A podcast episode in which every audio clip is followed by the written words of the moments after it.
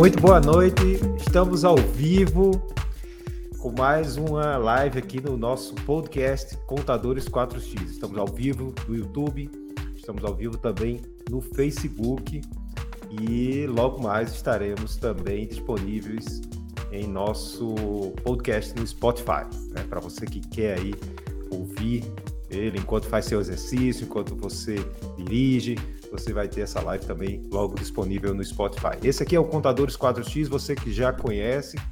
O nosso propósito aqui é trazer conteúdo de qualidade que ajude o empresário contábil a otimizar seus processos, a melhorar a sua gestão e conseguir com isso trazer mais clientes e trazer mais lucro para o seu negócio, né?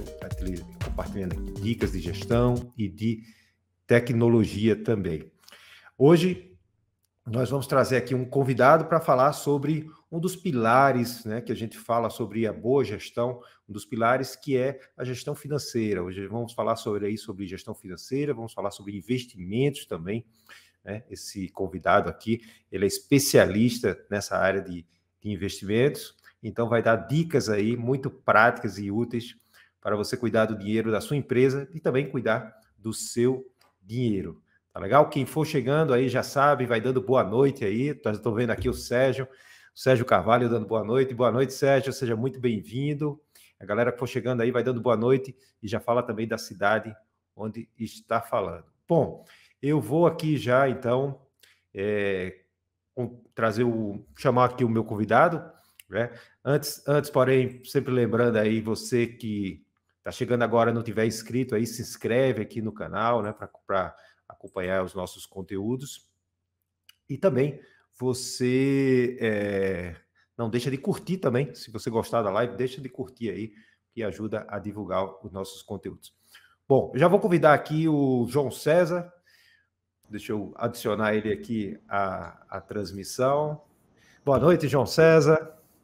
Boa noite, Paulo Sérgio, tudo bem? Boa noite. Então, João César, ela é sócio e fundador criador aí do canal J. César Investimentos. João é um consultor, né, e também investidor no mercado financeiro, onde atua aí há mais de há mais de 20 anos, né, João? Vamos falar 20 para né, né, a galera não achar que você é muito velho. Afinal de contas, nós tivemos juntos muitos desses anos, né? Então, uhum. né, é, posso estar me comprometendo também, mas mas o legal aqui é que ele tem muita experiência no mercado financeiro. A gente fez realmente muitos projetos juntos. João, além de ser um craque nessa área de finanças, ele também é um grande amigo.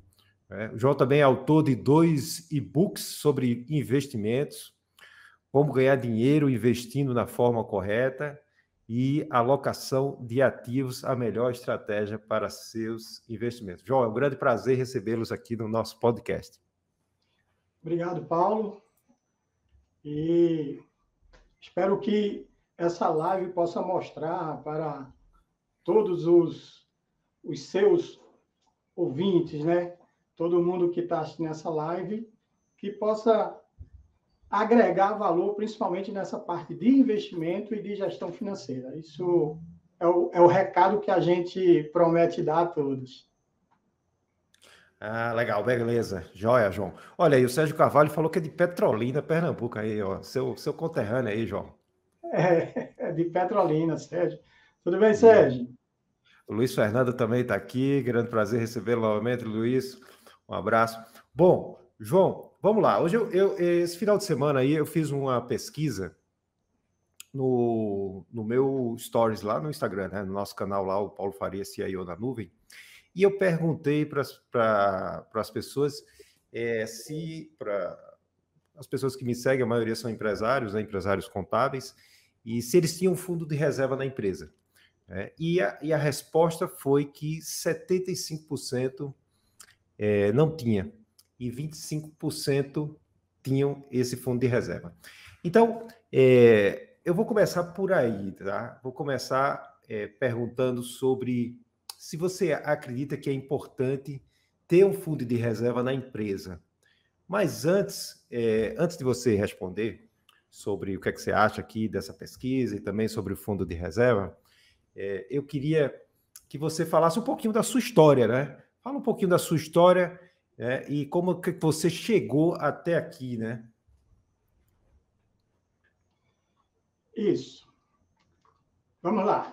Ah, quando eu comecei a investir, lá atrás, por volta de 1999, eu fazia tudo de uma forma bem amadora.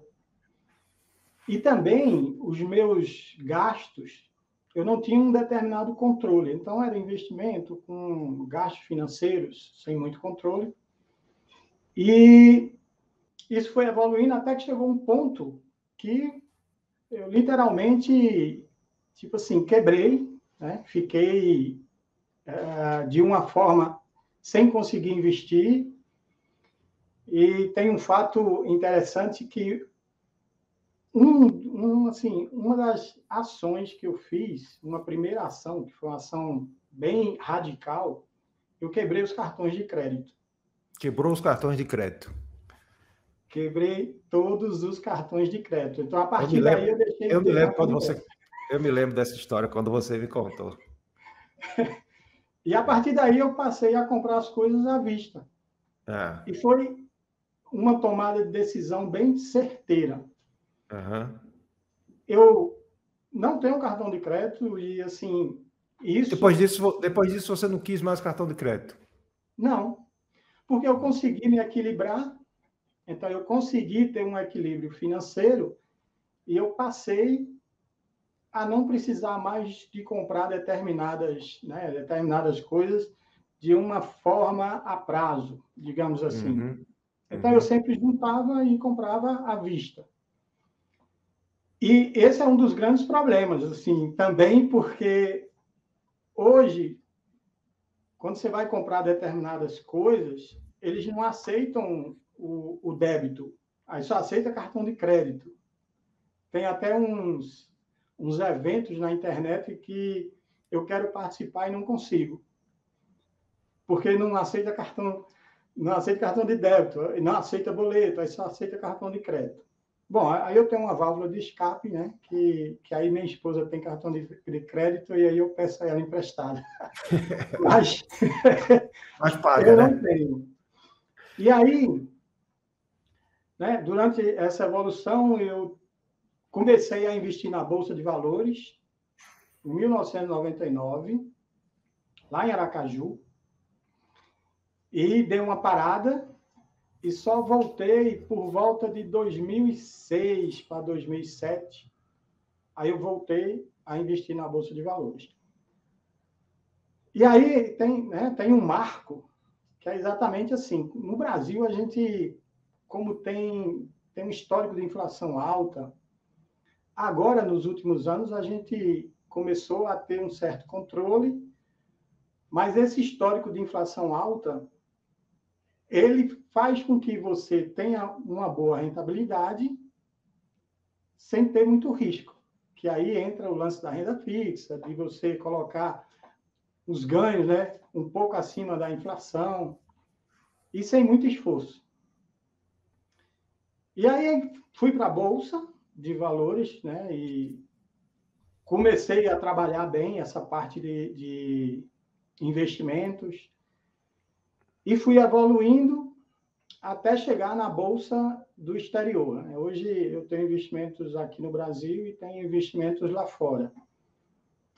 E é bom porque tem uma certa proteção, né? Então, quando a gente vive momentos de crise, essa proteção do, do investimento que é feito lá fora, ele, ele te dá uma certa segurança, porque o dólar vai estar mais firme do que o real. Geralmente, o real que se desvaloriza, né? não o dólar. Ah, beleza, beleza. É, é, a gente vai chegar, então, nessa, nesses investimentos aí, até nos investimentos no exterior. Agora, é, deixa eu só pegar esse gancho aí da sua história, que eu acho que é legal, porque é, antes de você pensar em investimento, naturalmente você tem que pensar em, em, em como você gerir o, aquele dinheiro que você. as suas receitas, né? As suas receitas e as suas despesas. Não dá para investir se você não faz uma boa gestão do dinheiro que você recebe e que você gasta mensalmente, né? Eu acho que na empresa é a mesma coisa, né? Mesma coisa. Na verdade, aquele lance, né? A sua casa é uma empresa também. Hum. Então, quem é assalariado que recebe o salário tem aí a sua receita e as despesas da, da casa são as suas despesas, né? Que você vai depois verificar. Você tem que gastar menos e, logicamente, ganhar mais. E o que uhum. sobra no final do mês, aquele lucro, esse lucro é o que você pode investir. E aí existe aquela vertente de você fazer uma reserva de emergência. Por quê? Porque se houver algum problema, você vai conseguir ter o dinheiro para suprir. O nome já diz, né? Reserva de emergência. Fazendo analogia em relação à empresa, é o fundo de reserva. Então, toda empresa deve ter um fundo de reserva. No mínimo 10% da sua receita é bom que você coloque no fundo de reserva. Alguns trabalham sempre com o lucro. Ah, o que sobrou do lucro, 10%, eu coloco no fundo de reserva. E outros trabalham com a receita mesmo. Faturamento. Exatamente. E, logicamente, para isso, Paulo, para você ter uma margem boa de lucro, você tem que ter baixo custo e você tem que ter boas vendas para que a receita aumente né? e para que a despesa fique mais baixa. E para uhum. isso você tem que dosar exatamente essas duas pontas. E o que, o que eu vejo é que alguns empresários eles não, não conseguem medir isso, não conseguem trabalhar essa, essa parte da redução de custos. Porque, assim, se você for falar de redução de custos, você tem dois pontos que são essenciais, né? Você pode trabalhar a redução de custos, onde pode economizar em algo que não é o core da empresa, então, sei lá, energia, água, então você tenta economizar, principalmente energia agora que está subindo para caramba, né? Então você tem que tentar economizar dessas formas. Ah, você precisa comprar alguma coisa. Então você tem que pesquisar, comprar preço, um preço mais em conta. Hoje, a oferta que se tem de produtos usados é enorme em relação ao que se tinha no passado.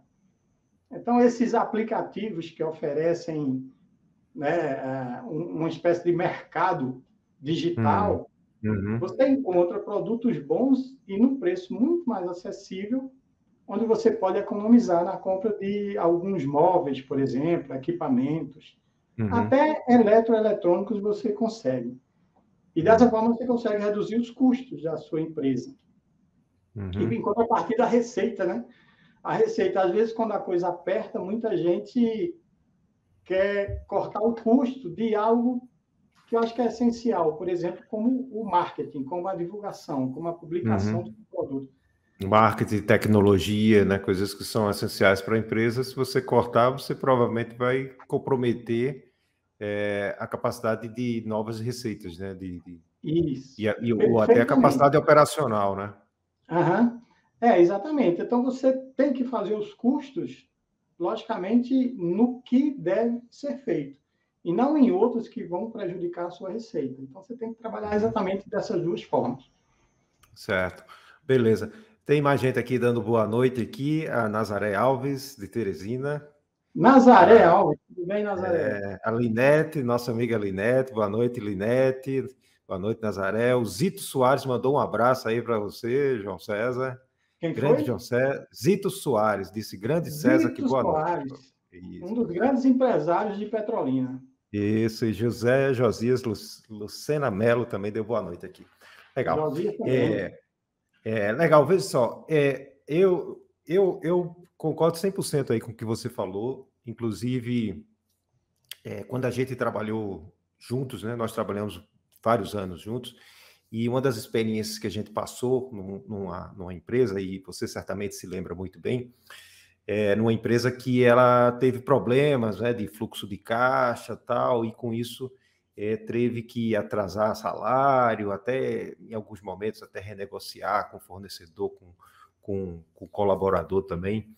E, e, e esse é o tipo de situação que ninguém quer viver, né? Nenhum empresário quer viver isso, né? De não conseguir pagar sua folha em dia, né? de repente atrasar um pagamento de, de um, de um é, de um fornecedor, né? Porque isso é, afeta muito a moral, né? Afeta muito é, é, até a motivação e o desempenho da, da empresa. Então, é, quando eu né, constituí empresa, para mim uma das decisões, a primeira decisão, assim com o meu sócio, foi nós vamos constituir um fundo de reserva a partir do primeiro dia da empresa, né? Já que a gente não vai integralizar nenhum capital inicialmente, vamos separar uma parte do faturamento, como você disse, é, até que a gente tenha um conforto grande para é, é, jamais ter qualquer tipo de problema e até ter a opção. Você vai comprar alguma coisa, como você disse. Se você se, se, se, geralmente à vista você tem desconto. A gente tem cartão de crédito também. A gente tem cartão de crédito. Se eu vou comprar alguma coisa e investir, é o mesmo preço dividido no cartão, eu compro dividido no cartão.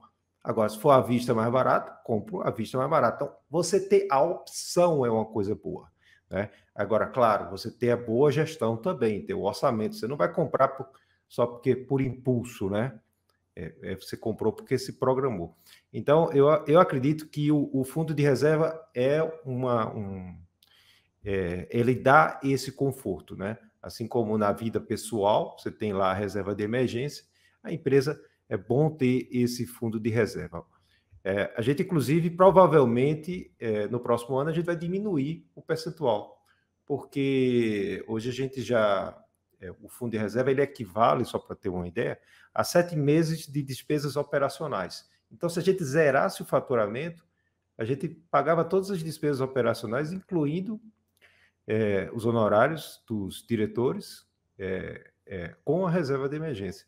Então, isso já dá um conforto muito bom. E, lógico, o objetivo não é a gente ficar acumulando é, dinheiro da empresa, né? Então, a gente acho que a gente pode reduzir esse fundo.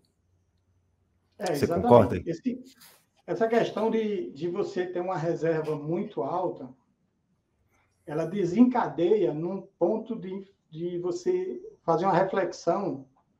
Porque, assim, o core da sua empresa se não for de investimento, lógico, e a sua eu sei que não é, Exatamente. não é de investimento. Então, você, é. você não pode trabalhar o dinheiro para que ele fique somente para investimento. Você tem que fazer com que o seu dinheiro volte como reinvestimento para a sua empresa, para que você aumente receita, para que você melhore a sua margem de lucro e não ficar com o dinheiro parado. Exatamente. entre aspas, né, num determinado investimento. Porque, assim, uhum. a partir do momento que o dinheiro investido está rendendo mais do que a sua empresa, tem alguma coisa errada nessa história. Exatamente. É. O, o, o, investimento de maior risco que existe é exatamente esse, né? É. Você montar uma empresa, você criar uma empresa. Então, esse é isso, o maior risco. E com isso espera-se um maior retorno também. Exatamente. Exatamente. Se ele tem um maior risco, é para oferecer um maior retorno. Então, não, uhum. não é interessante que você pegue o seu dinheiro e coloque para investir e ele te dê uma rentabilidade melhor do que o seu próprio negócio. Uhum. Agora, agora falando aqui de, de, de, boas práticas de gestão financeiras, né?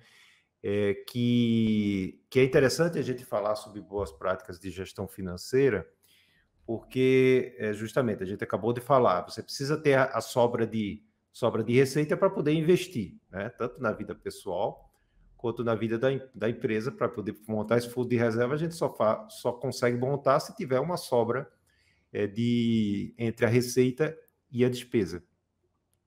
Em termos de boas práticas de gestão financeira, a gente fala, eu falo muito para os, meus alunos também, né? Um dos pilares do, do nosso curso é a gestão financeira porque hoje, para o empresário contábil, quem está aqui que é empresário contábil, quem está aqui que é empresário e tem contador, a gente sabe que é uma das possibilidades do empresário contábil ampliar o relacionamento com, com os seus clientes, né? oferecer um serviço mais próximo do cliente que realmente ajude o, o empresário contábil e o, o empresário, né? o seu cliente. Né? E aí ele veja o contador não apenas como alguém que cumpre obrigações é, tributárias, né? mas como alguém é, que realmente assessora e ajuda a tomar melhores decisões.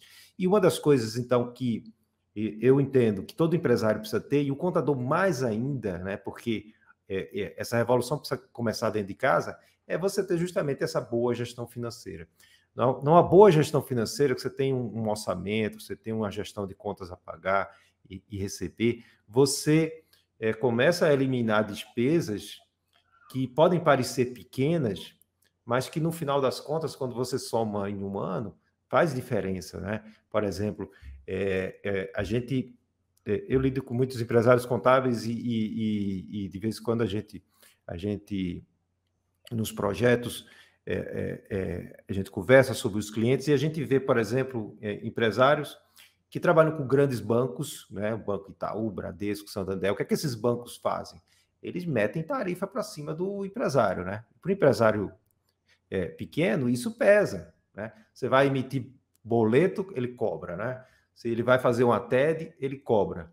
Né? Então, uma das coisas que, o, que o, o, o, empresário contábil pode assessorar os seus clientes é, por exemplo, é, é orientar, por exemplo, sobre bancos digitais que hoje oferecem é, transferências é, sem cobrar nada, né? É, TEDs gratuitas, até boletos mesmo gratuitos, né? E outras boas práticas que você vai economizando ali, né, João?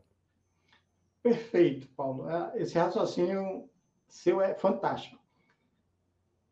Nas minhas empresas, eu tenho conta em bancos digitais. Uhum. Então, eu não pago tarifas, eu não pago PIX. Né? Agora, quando gero cobrança de boleto, também não pago nada. Não tem aquela taxa de manutenção do cliente, e isso, se você parar para analisar, dependendo da empresa, o cara vai estar pagando 300, 400, 500 reais por mês. No final do ano, se ele contabilizar isso tudo, é um valor que já daria para ele pagar vários funcionários, o 13 terceiro dos funcionários, né, que aí ele já deveria estar provisionando isso. Então, dá para pagar 13 terceiro funcionário, dá para pagar uma série de coisas, material de serviços de escritório para a sua empresa. Então, uhum. essa parte digital, ela dá uma economia excelente para os microempresários que precisam economizar. Exatamente, exatamente. Então, e os bancos digitais são tão simples de você abrir uma conta. Você, você, abre a conta de casa, dentro de casa ou dentro da sua empresa. Você não precisa se deslocar até o, o banco. Você não precisa nem ligar para alguém. Tudo isso feito de uma forma bem prática e bem simples. Exatamente. E, e, e o contador ele pode ser justamente a pessoa que vai levar essa informação, essa orientação para o seu cliente. Então, ele está ajudando o seu cliente a economizar com práticas que são simples mesmo, né? Como você está dizendo, João. É, o, o, contador é aquele lance. Ele vai servir como um consultor, né? Ele deixa aquele papel de só trabalho fiscal e ele passa a dar uma espécie de consultorias para os seus clientes. Então, ele vai oferecer uma forma do cliente economizar, ele vai oferecer uma forma do cliente ser mais eficiente e redução de custos, né? Uhum. A partir do momento que ele oferece um software bom, então se, aí entrando já naquele lance de tecnologia, uhum. né? quando você entra no lance de tecnologia, você tem boas ferramentas e principalmente hoje que você consegue fazer um determinado trabalho que era muito custoso, problemático, de você ter que estar tá colocando no papel lá o que é de despesa, a despesa operacional, receita, o controle de entrada e saída diária, livro caixa. Isso com o sistema você consegue fazer de uma forma bem mais simples, bem mais transparente, ganha tempo e as informações ficam lá para sempre. Não, não corre o perigo de você perder, entre aspas, né? logicamente tendo um backup, mas não corre aquele perigo que você antes tinha de ter que guardar tudo em papel, em arquivos. Se desse um, um, uma enchente, como tinha muito lá no Recife, pronto, o cara perdia, perdia todo aquele registro. Um incêndio, sim, não necessariamente né, é, é alguma coisa simples, mas no Rio de Janeiro teve uns incêndios aí que acabaram com o museu, lá em São Paulo também. E se ocorrer isso numa empresa, você pode perder tudo. Então, hoje em dia, você tem uma certa proteção de deixar os dados na nuvem. Então, tem, assim, tem vários meios de segurança, né? Que você consegue guardar e ter aquelas informações sempre que você necessitar. Beleza. Ô, João, agora, é, para os empresários que têm um fundo de reserva, né? Tem, um, tem, um, tem uma grana, né? Por exemplo, a minha empresa tem um fundo de reserva que equivale a sete meses de operações, de despesas de operações.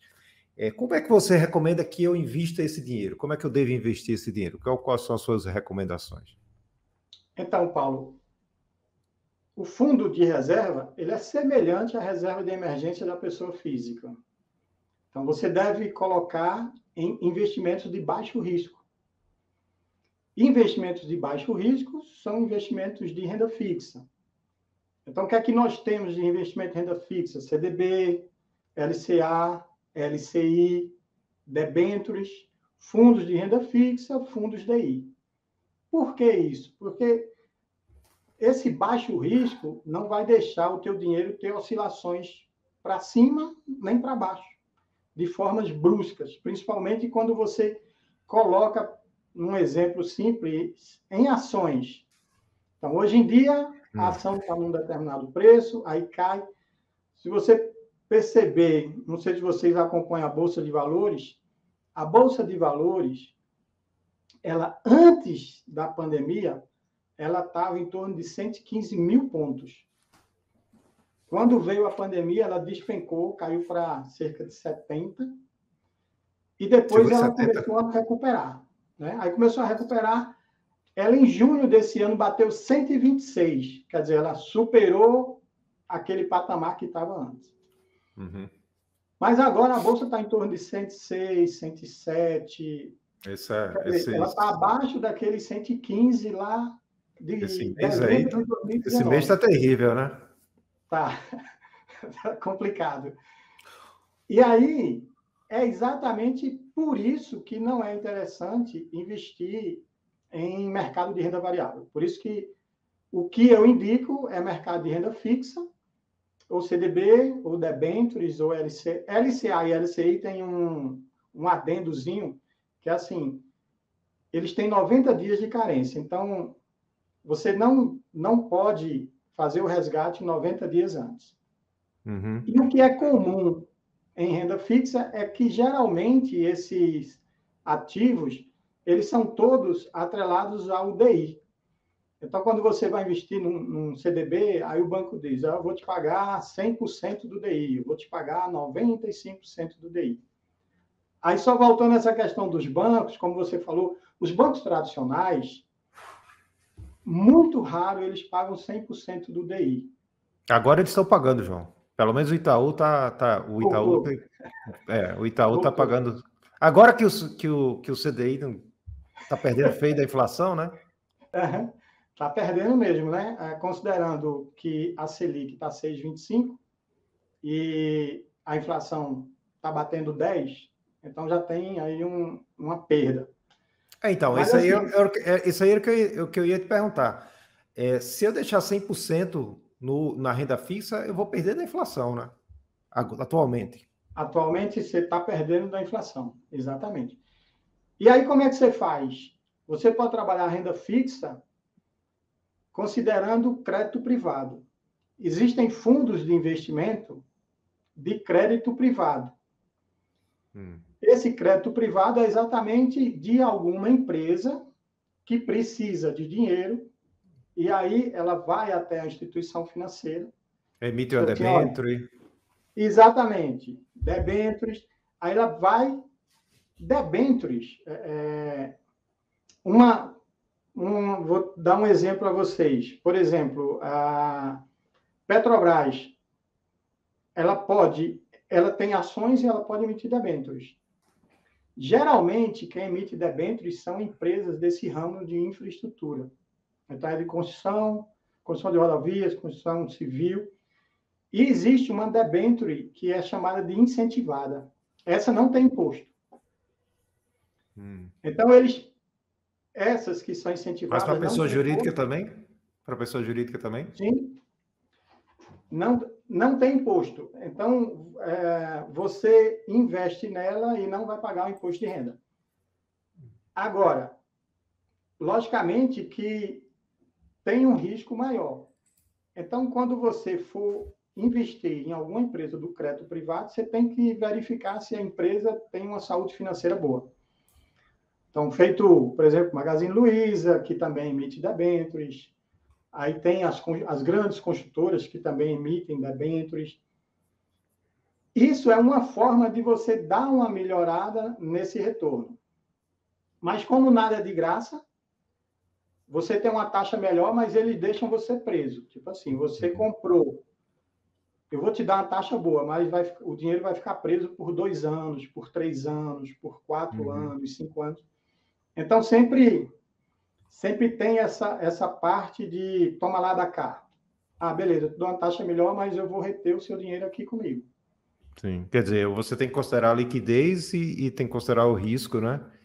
E Isso. aí, quando, quando você tem menos liquidez e mais risco, você tem uma chance de ter um, um, uma rentabilidade maior. É um, é um equilíbrio Isso. aí, né? Agora, para o fundo de reserva, não é interessante você ter essa parte onde não tem liquidez, né? Porque a qualquer momento você pode precisar daquele dinheiro. Hum. Que foi o que ocorreu né, no início da pandemia, que várias empresas ficaram sem clientes e, e, e aí baixou, né? Caiu receita, tudo. E muitas sobreviveram com o que tinha do fundo de reserva, que é exatamente esse lance que você falou, de você já ter um fundo. Então, né, parabéns por isso e continue com essa disciplina. Essa disciplina é importantíssima para qualquer empresário. Então, hum. o, que, o que o mercado sugere é em torno de seis meses a 12 meses. Aí como é seis que você a 12 meses? Né? Seis a 12 meses. 12 meses das suas despesas mensais. Então, como é que você mede isso? Ah, a minha vai ser 6 ou 12. Vai depender muito do seu ramo de negócio. Então, se for um ramo de negócio onde você tem muita receita e mesmo num período de baixa você consegue ter uma receita razoável, aí você poderia ficar com seis meses. Agora, se for o inverso, se você está no ramo muito crítico, como, por exemplo, foi o que aconteceu com o ramo de bar, bar e restaurante nessa pandemia. Ninguém esperava né, o que aconteceu, fechar, e eles ficaram praticamente sem clientes. Alguns tiveram a alternativa de ficar fazendo delivery, então foi uma forma de de tentar manter pelo menos um pagamento dos custos, que não, se não fossem totais, pelo menos uma boa parte.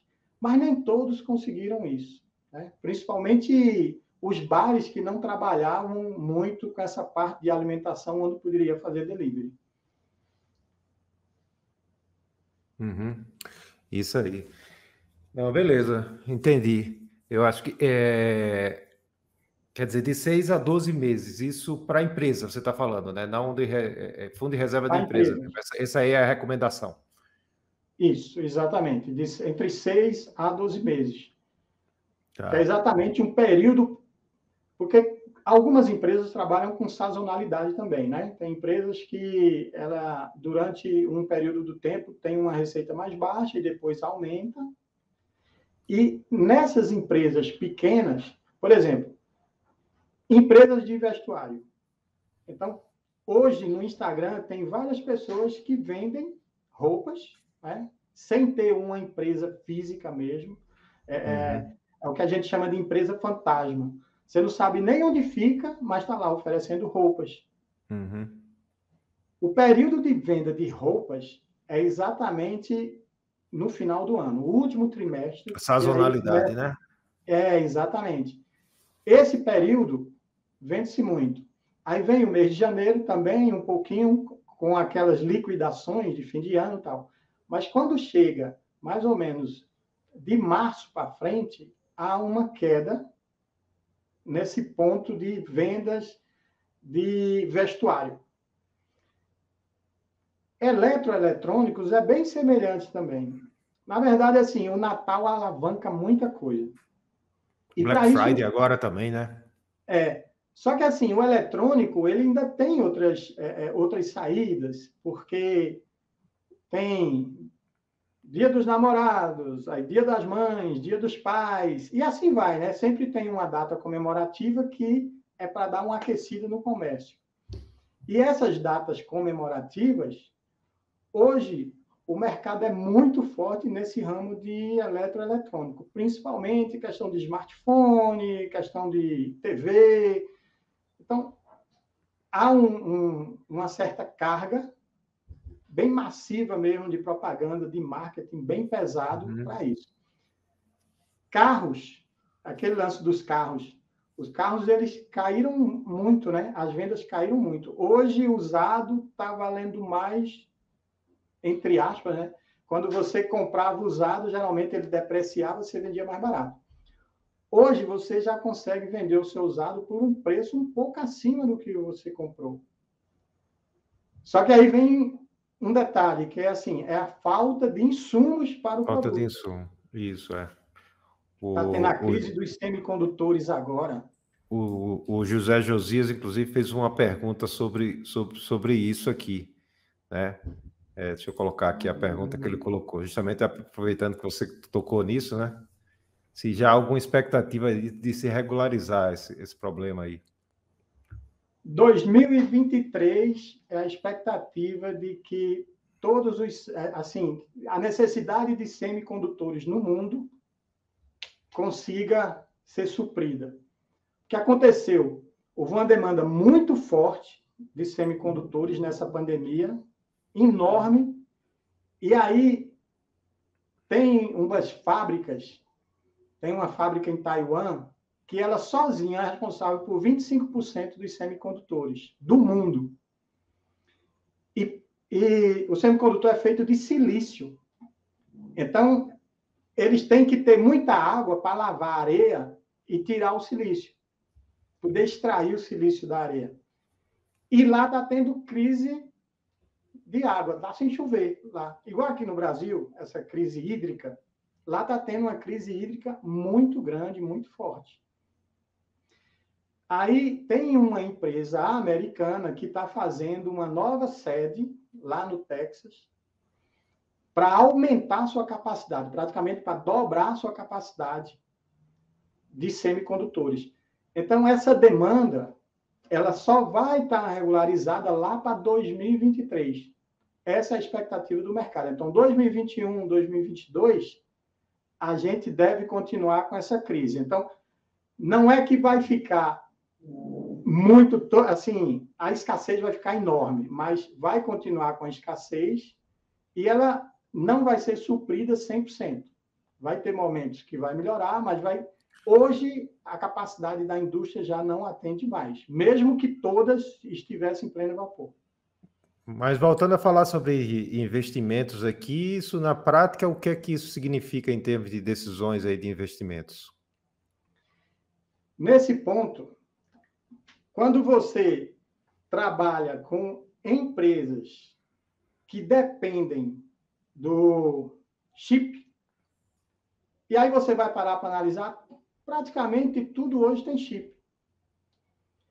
Então, essa demanda, as empresas os fornecedores de chip não vão atender essas empresas.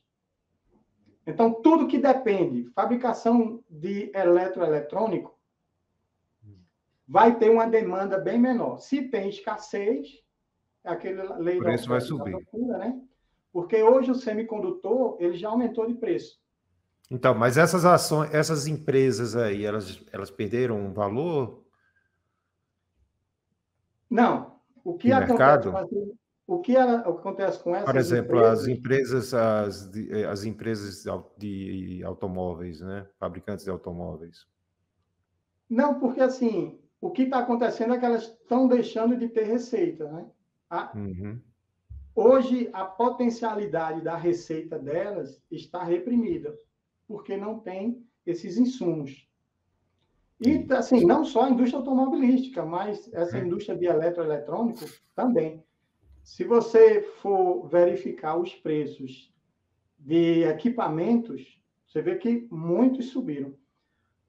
Só para você ter ideia, placa de vídeo que antes se comprava, para quem gosta de jogos de videogame, placa de vídeo era em torno de 8 mil reais. As placas de vídeo boa. Para quem faz mineração, por exemplo, de Bitcoin, que utiliza placas de vídeo bem potentes. Hoje, essas placas de vídeo, que eram 8 mil, estão valendo em torno de 20, 25 mil reais. Nossa, caramba. Exatamente porque a indústria não consegue mais suprir hum. essa necessidade. Então, os preços, né? Ah, ah não tem mais demanda, está perto de acabar e o preço vai e sobe. E tem um problema de logística também, está faltando container também, né? Por causa da quantidade, né? De, de a demanda que antes o cliente ia até a loja, tal, isso deu uma invertida e agora os clientes querem receber em casa.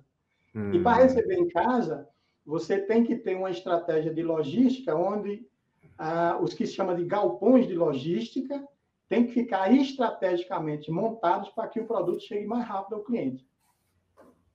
E aí não conseguem colocar muitos containers para esses galpões. Não consegue deslocar. Porque tem muita, muito equipamento que precisa ser guardado. E aí entra de tudo, né? Desde aqueles chineses né? Qualquer coisa que você compra na China, e na China tudo vem por mar, tudo é, é via marítimo. Tudo que chega tem que ser guardado, vai para o container. Aí tem aluguel de container no porto. Não tem container. E essa demanda fica reprimida, porque não consegue, porque não tem como armazenar. Uhum. Ô, João, é, eu Semana passada eu tive aqui na região de Campo Limpo, Paulista, fui visitar um, um amigo numa chácara e faz tempo que eu vou lá, né? Esse, esse, amigo, né, eu conheci ele há, há, vários anos aqui em São Paulo e é impressionante como nos últimos anos a, é, a região lá onde fica, ela é, a quantidade de galpões que a gente vê agora na estrada, né, na Anguera, né, e, e nas cidades próximas, né? É impressionante como toda vez que eu vou lá agora eu vejo mais galpões, né? Esse, essa, essa questão de galpões também explodiu aí depois da pandemia, né? É, e esse lance de galpões, então, você quando, falando um pouco de investimentos em fundos imobiliários, você Fundo imobiliário de galpões, né? de galpão, galpão de uhum. logística. E esses fundos, eles se deram muito bem nesse período de pandemia, porque eles cresceram uhum. muito. A expansão uhum. foi imensa. Ainda Ao vale a pena investir? né? Ainda Ao vale a pena investir? Nesses Se fundos? vale a pena investir em fundos. Desses fundos imobiliários de galpões, ainda, ainda vale a pena? Vale. Vale, porque a tendência é que continue, né? Não, não vai ser uma coisa passageira. Uhum. Ah, o, o cliente, ele, ele viu, ele experimentou, que assim, uhum. antes tinha uma parcela da população que já comprava e outra não comprava por desconfiança. Mas devido à necessidade, então com essa necessidade da pandemia, muitos experimentaram e gostaram. Aqui no prédio, o, o porteiro, ele chega para mim, ele diz, tem dia aqui que não cabe caixa, fica do lado de fora, porque na guarita já uhum. está lotada de tanta é. gente que pede. É. Então, essa, essa esse lance dessa demanda, eu acho que ele vai continuar. Pode ser que caia um pouquinho, mas eu acho que chegou para ficar essa parte de delivery, de e-commerce, de você comprar, receber em casa. Fundos imobiliários, Paulo Sérgio, ele é um pouco parecido com renda fixa. Todo fundo imobiliário ele começa com 100 reais uma cota. Hum. E a tendência é que essa cota vá crescendo. Então, tem fundos hoje que valem mil reais, tem fundo que vale 700, 800. Então, quando você compra no lançamento, o ideal é você comprar no lançamento, que é o que se chama de IPO, né? que é a oferta pública inicial. Quando você compra no lançamento, você compra por 100 reais, a tendência é que ele cresça. O fundo imobiliário é a mesma coisa daquelas pessoas que compravam imóveis para ter uma renda futura. Ah, vou viver de aluguel. Né? Só que o fundo imobiliário tem uma vantagem. Você não precisa ter um dinheiro grande. Você hoje compra fundo imobiliário com 50 reais, 70, 80, 90, uhum. 100, 200, 300. Não precisa ter um valor enorme.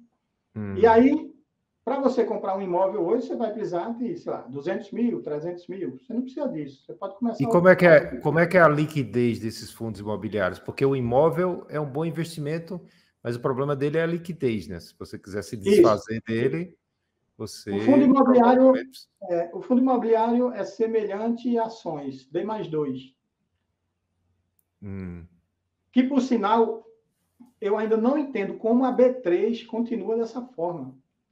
Está tudo instantâneo. Uhum. Tem tá o Pix aí para provar. Então, não há motivos para a liquidez financeira CD mais dois. Uhum. Então, hoje, quando você compra um fundo. Qualquer né, fundo imobiliário é tudo D mais dois? Todos eles é, são dois D mais Na Bolsa de Valores. Isso eu estou falando do mercado da Bolsa de Valores, porque tem mercado de balcão também e tal. Não, mas, mas, o fundo imobiliário, o fundo mesmo, não, não o. Então, o fundo imobiliário você compra na bolsa. Ah, compra na bolsa? Todo fundo imobiliário é na bolsa? Eu não sabia. É na bolsa de valores. Tudo que termina com o número 11, todo fundo imobiliário termina com o número 11. Hum. Fundo imobiliário e fundos de índice, que, por exemplo, o fundo do Ibovespa, que é o BOVA 11, termina com 11. O fundos imobiliários, KNRI 11, que é da Quireia, que pertence ao Itaú, que é o maior é um dos maiores grupos, né? São um dos maiores fundos imobiliários que tem no Brasil. Então, esses da Quinea e outros fundos que têm todos de gestão de grandes bancos, Credit Suisse, então, assim, são bons gestores e eles fazem exatamente isso. Tem fundos que misturam. Ah, eu tenho um pouco de galpão, eu tenho um pouco de laje, por exemplo, as lajes foram prejudicadas durante essa pandemia, né? Porque todo mundo ficou em casa.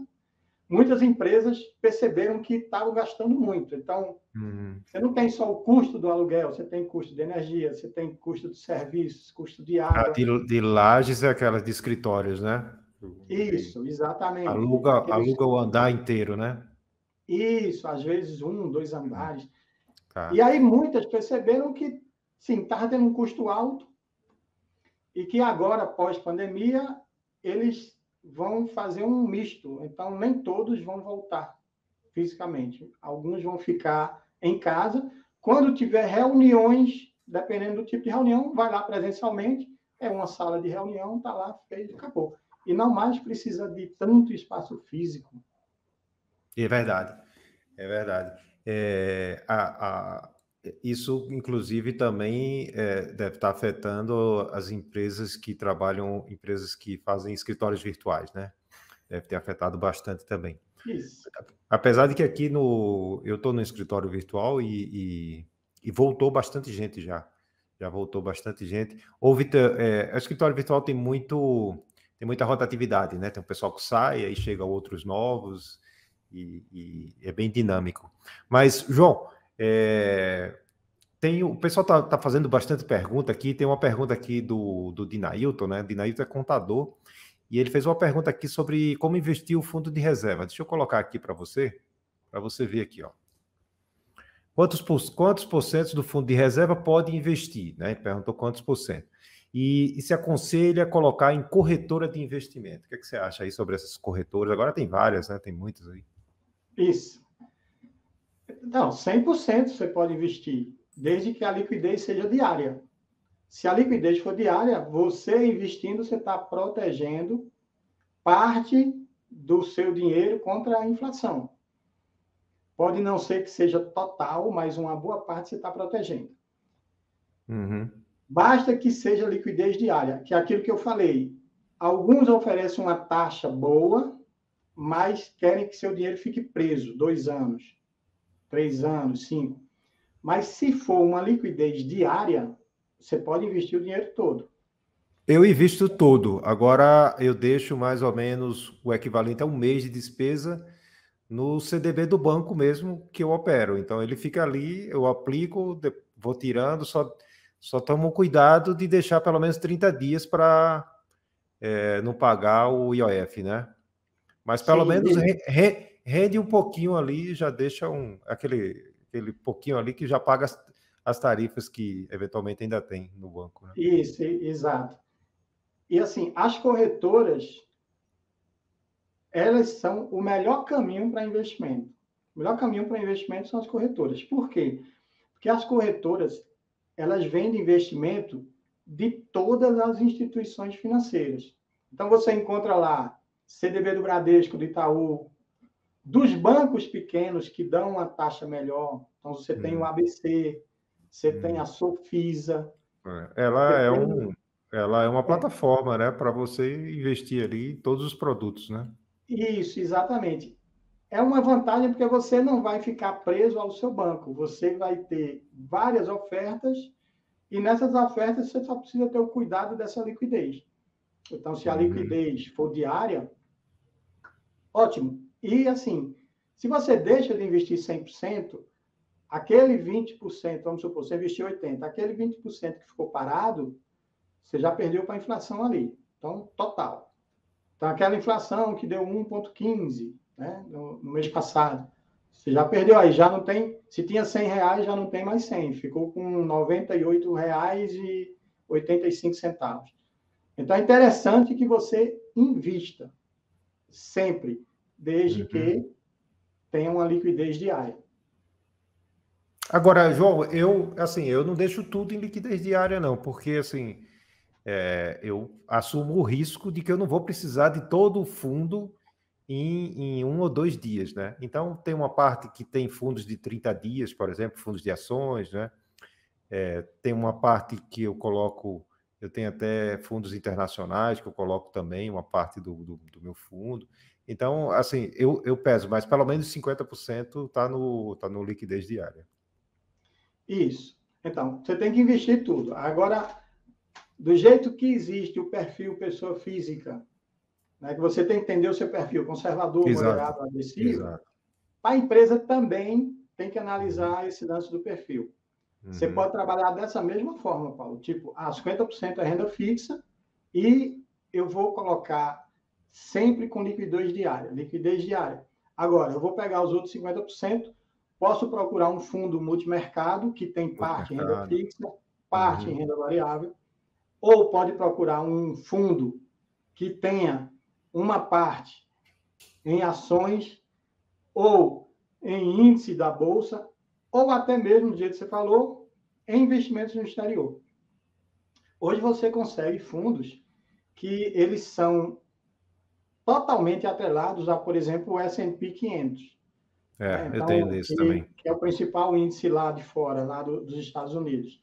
Tem fundos, que, tem fundos que seguem esses índices do S&P 500 tem fundos que investem só em empresas de tecnologia, tem um cardápio bem variado, né?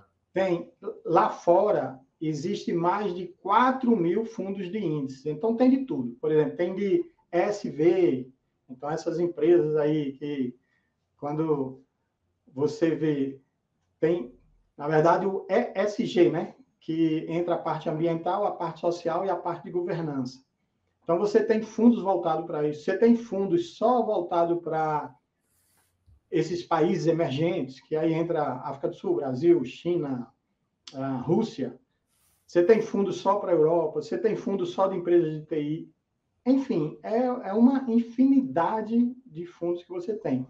E muitos, muitas corretoras do Brasil, elas investem nesses fundos.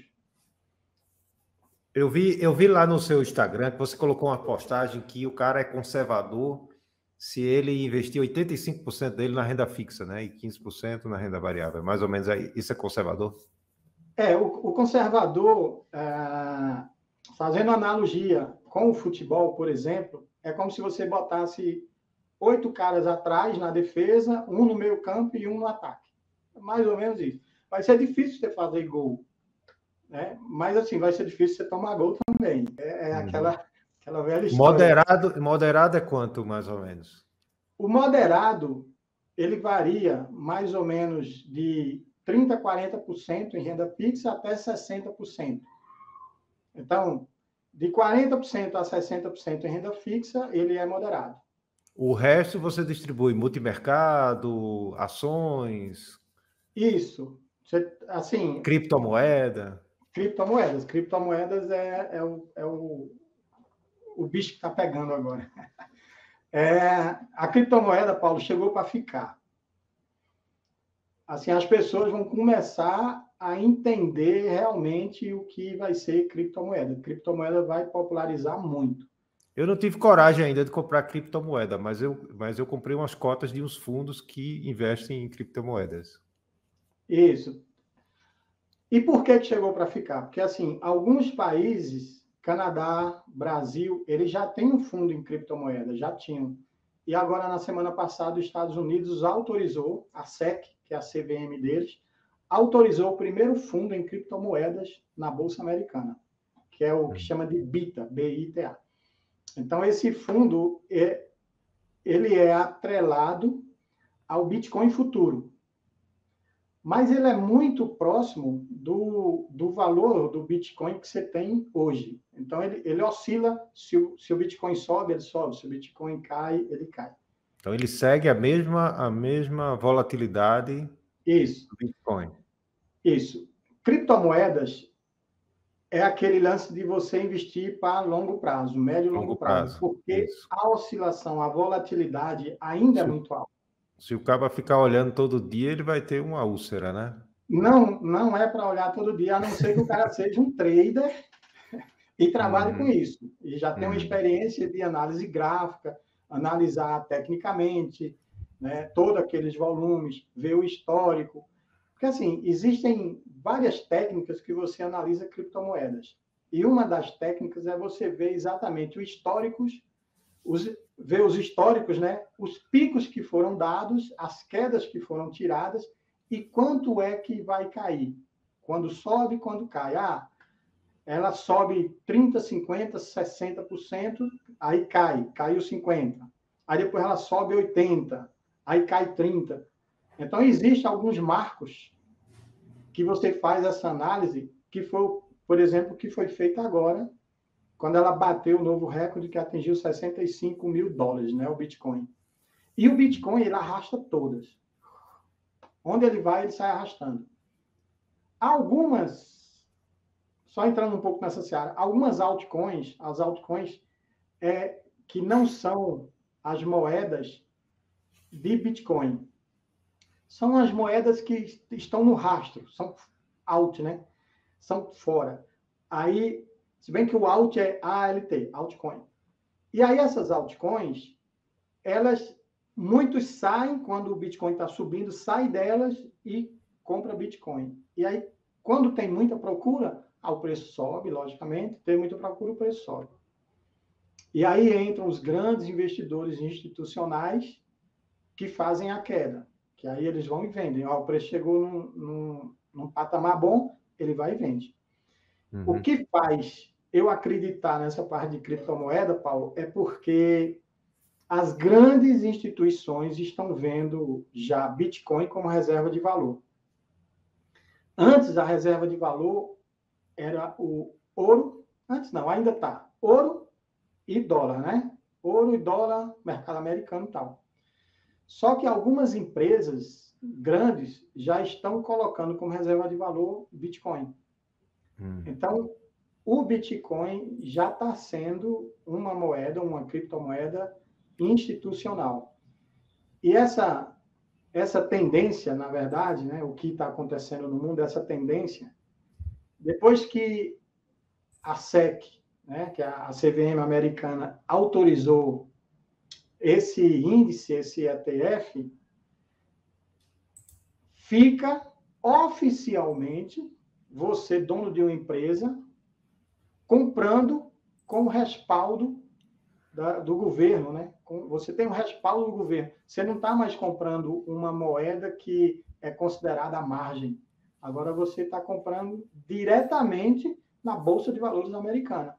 Então, isso tem um marco muito forte, que é a regularização.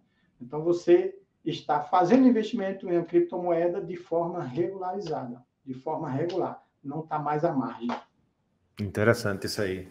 Mas isso aí a gente tem que começar investindo bem pouquinho ali, né? Para poder aprender, né? 2,5% é o máximo que você deve investir em criptomoedas. Criptomoedas, 2,5%. É. Isso. Para começar, tem que ser dessa forma. E, agora, você... e, e, ações, João? É, tem umas corretoras é, que têm umas carteiras sugeridas e eu vejo, por exemplo, estava vendo na, na Isinvest, que agora é no Invest, né? Que a Nuconto comprou. Ele tem lá uma carteira sugerida de. Como é que chama aquelas ações que não são aquelas ações mais procuradas, como se fossem ações de empresas novas? Tem um nomezinho, Small né? Caps. Small Caps. Você acha uma boa investir num, num, numa carteira dessa de Small Caps sugerida por uma, uma corretora, tipo a, a Isinvest? Para quem não tem muito tempo de de ficar analisando gráfico e tal. É interessante você ter uma parte, se você for investir em ações, você ter uma parte investida em small caps. Por quê? Em ações, as empresas, elas têm uma fase de crescimento e depois ela entra no platô. Então, ela, aquele voo de cruzeiro, ela fica assim. Quem está assim? As uhum. grandes empresas. Quem entra aí? Entra aí Vale, entra Bradesco, entra Itaú. Santander, Itaú, as grandes uhum. empresas já estão no platô. Não tem muitas oscilações. As uhum. small caps são aquelas que. Tem um potencial de crescimento, né? E tem um potencial de crescimento enorme. Então, esse potencial de crescimento é que vai fazer com que ela cresça.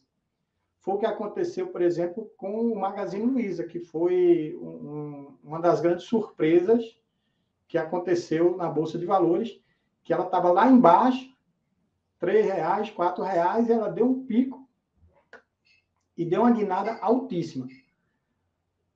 Aí, em relação a corretoras... Os caras saíram comprando todo mundo, né? É. E em relação a corretoras, né, que indicam é, algumas small caps, por exemplo. Uhum. O que vocês precisam ter cuidado é se aquela indicação é do mês.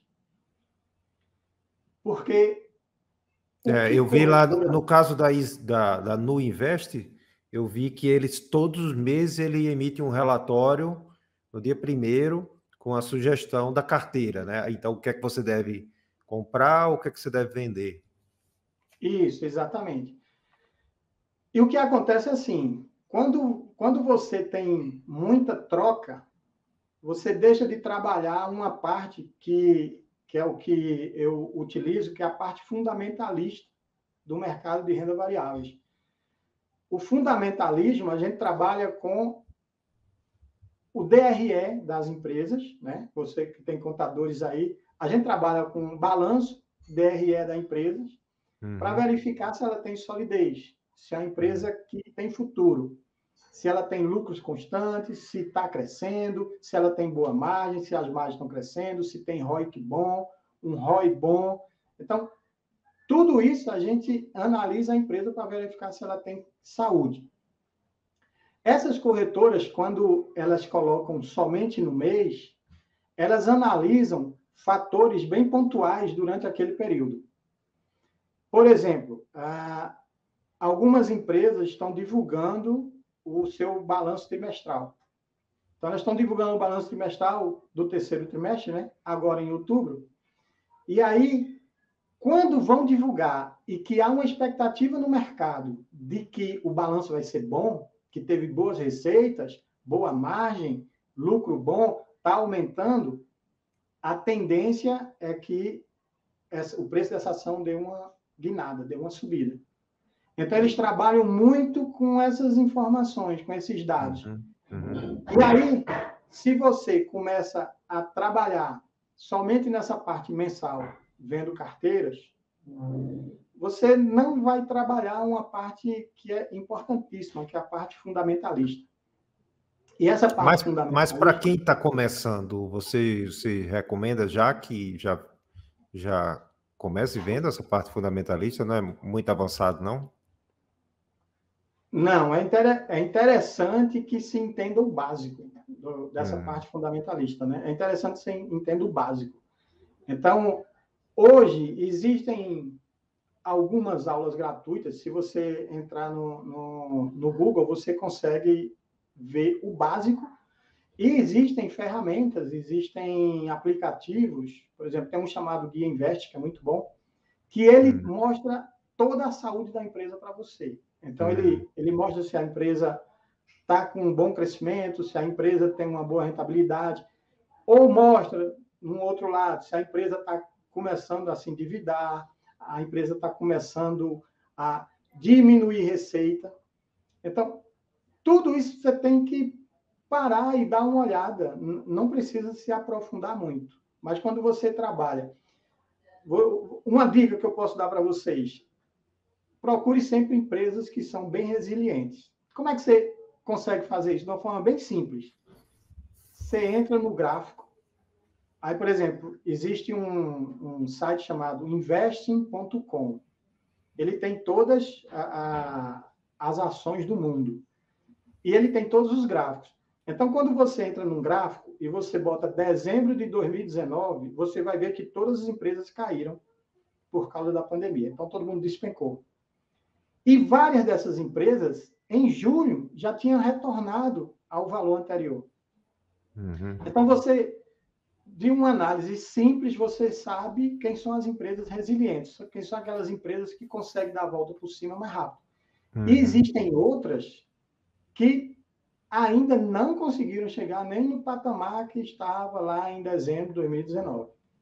Então, essas empresas que são mais resilientes, e se você olhar o balanço que a empresa sadia, através de alguns indicadores, você consegue investir e deixar para médio e longo prazo.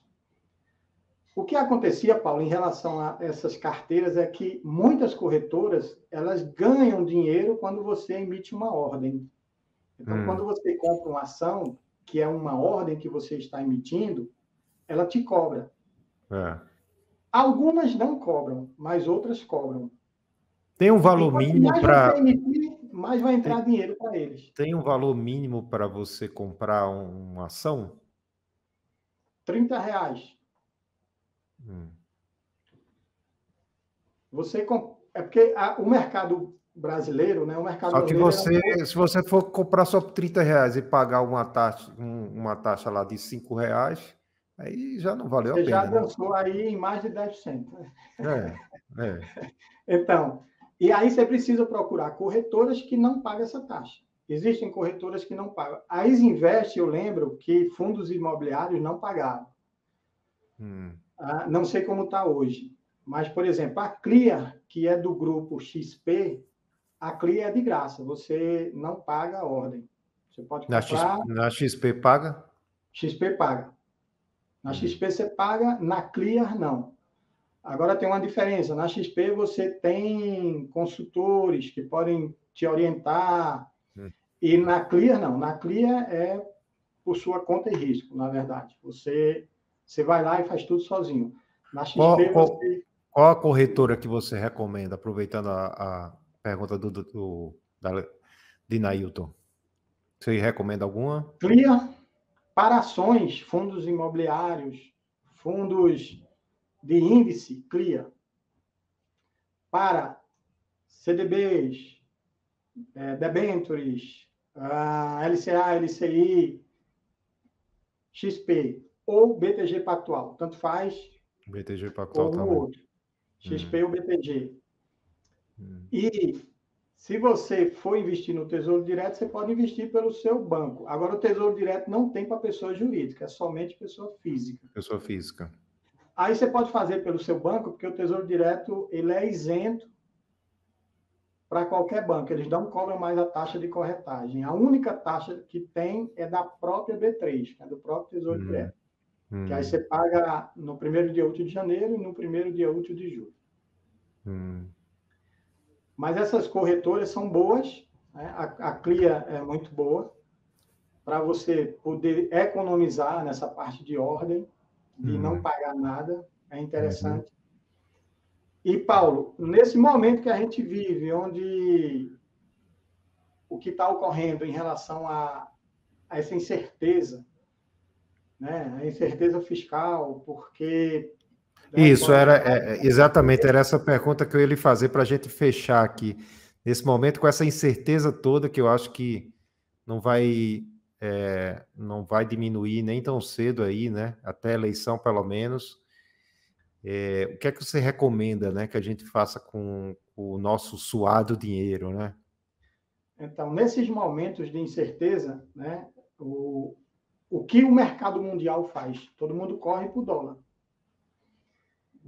Seja e quem ouro. for. E ouro. E ouro também. Mas muito mais dólar, porque como o ouro é escasso, aí tem muita procura, ele né, acaba o preço dispara, aí vão para o, o, o, o dólar. Quando eu falo dólar, não somente é a moeda dólar, mas fundo, fundo cambial. públicos americanos. Então, quando Título. você pode procurar um fundo de títulos públicos americanos e hum. investir nisso. Essa é a proteção que se faz nesses momentos de crise. Você acha que o dólar vai subir mais ainda até, o, até o, a eleição? Eu já, eu já ouvi analistas falando que ele deve chegar a 6,50 em algum momento não se sabe quando. Vai depender muito né, do, do que o governo declara, de como vai estar essa parte da política fiscal, se vai complicar mais ainda, que a tendência é complicar, e a Câmara rejeitou, eu vi hoje, né? A Câmara rejeitou o, o lance dos precatórios. Rejeitou? Então, assim, Já? a gente está a gente está, né, a gente, entre aspas, o governo está com a receita muito exprimida e não está sabendo de onde tirar mais. Isso gera incerteza, e aí, aquele lance, é, é como você dentro de casa, né? Você está sem receber dinheiro e precisa comer. Né? Como é que faz? É, de onde eu vou tirar? Aí começa a vender a, as coisas que você tem dentro de casa. Então, o que, o que já está começando a ser plantado seria a venda da Petrobras, por exemplo. Eu acho então, difícil. Então, mas aí na, na, na, prática aí, você sugere a gente colocar uma parte aí do, do, dos nossos investimentos em fundos cambiais, é isso? Quantos por cento? Você pode se proteger em torno de 50%, 60%, 70%. Tudo então, isso? Você pode, você pode se esse, né, se essa, digamos assim, essa informação que eu recebi dos 6,50, se ela se consolidar, é muito forte. Você não vai ter nenhuma, nenhum outro tipo de ativo que vai te dar essa proteção, uhum. porque a moeda vai desvalorizar.